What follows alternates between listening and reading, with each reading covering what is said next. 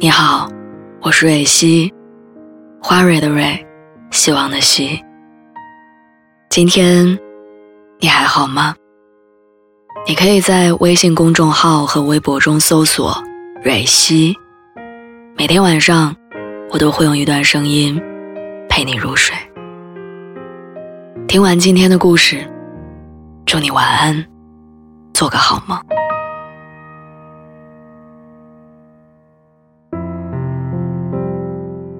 电视剧《二十不惑》里面，江小果为了计算吃饭打折的券，比考试还要认真。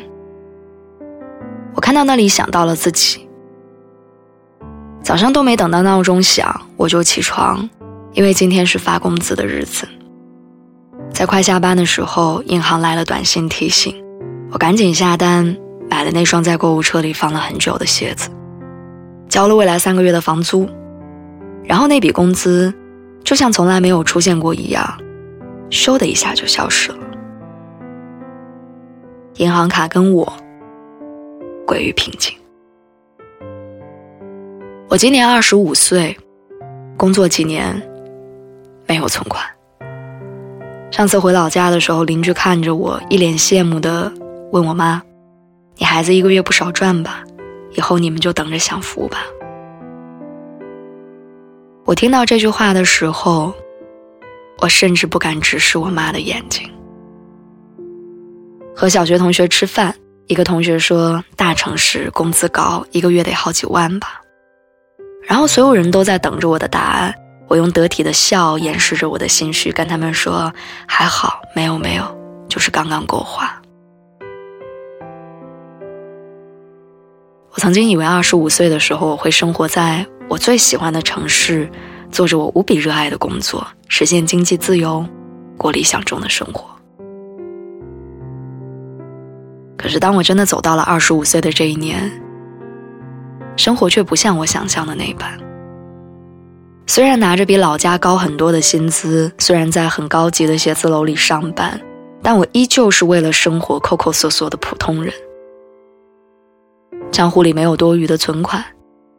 家里没有值钱保值的物件儿，好不容易攒钱想要出去玩一趟，赶上智齿发炎，请假跑了两天医院，所剩无几。盼了一年，终于拿到了年终奖，给我爸妈和弟妹包了一个小红包之后，又两手空空。最近天气回暖，春意盎然，好多朋友开始办婚礼，份子钱一份接一份的往外送。因为没有存款，在很多事情上我变得束手束脚。明明工作了好几年，还是战战兢兢、小心翼翼，不敢轻易请假，不敢随便提离职。请假之前反复掂量着要扣的工资和满勤奖，然后问自己：我一定要请假吗？我还能再坚持吗？也因为没有存款，我不敢谈恋爱。我想给男朋友买他喜欢的球鞋，给他抢签名的球衣。而不是跟他因为这个月的房租要谁交而吵架。因为没有存款，我平衡不好当下的生活，所以不敢考虑结婚。我也希望我的小孩一出生就有舒服的生活，我可以给他很多的陪伴，而不是一地鸡毛。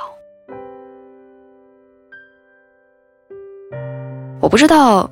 只有我的二十五岁如此贫穷，还是很多人都跟我一样？